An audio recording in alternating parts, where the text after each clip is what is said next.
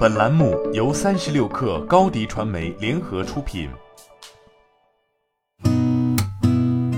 八点一刻，听互联网圈的新鲜事儿。今天是二零二一年十一月四号，星期四。您好，我是金盛。央视新闻报道，以钟南山、何建行和冉丕新为带头人的钟南山呼吸疾病防控创新团队获得二零二零年度国家科技进步奖创新团队殊荣。从非典到新冠，从肺癌到慢阻肺，他们实事求是、敢医敢言，生命至上的科学态度和研究成果，不仅在中国挽救了无数生命，更在全球防治呼吸系统疾病领域中发挥了举足轻重的作用。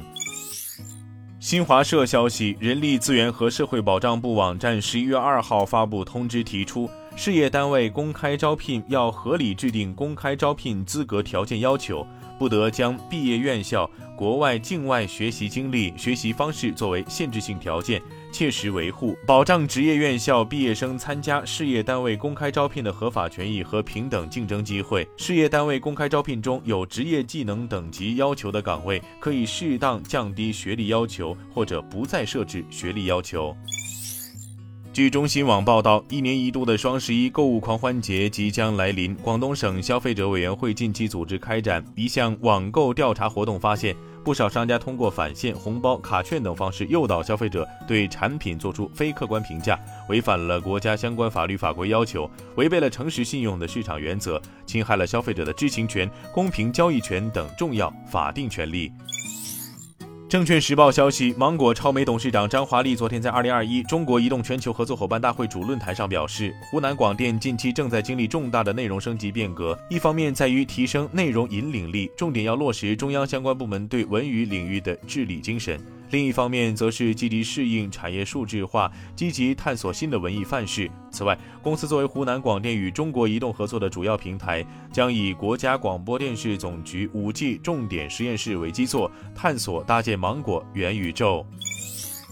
据工信微报微信公众号近期针对用户反映强烈的 App 超范围、高频次索取权限、非服务场景所必须收集用户个人信息、欺骗误导用户下载等违规行为进行了检查，共发现三十八款 App 存在问题，货拉拉、小红书、QQ 音乐等在列。上述 App 应在十一月九号前完成整改，逾期不整改或整改不到位的，我部将依法依规进行处置，并予以行政处罚。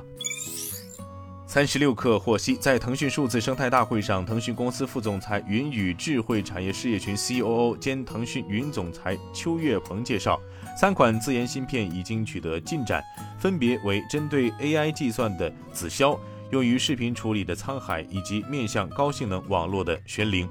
腾讯 AI 推理芯片紫霄目前已经流片成功并顺利点亮，视频转码芯片沧海压缩率明显提升，智能网卡芯片玄灵性能大幅提高。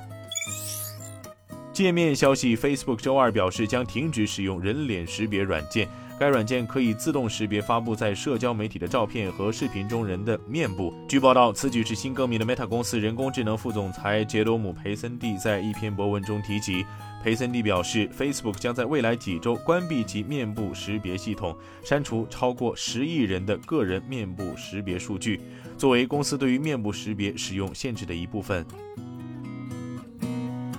今天咱们就先聊到这儿，我是金盛，八点一刻，咱们明天见。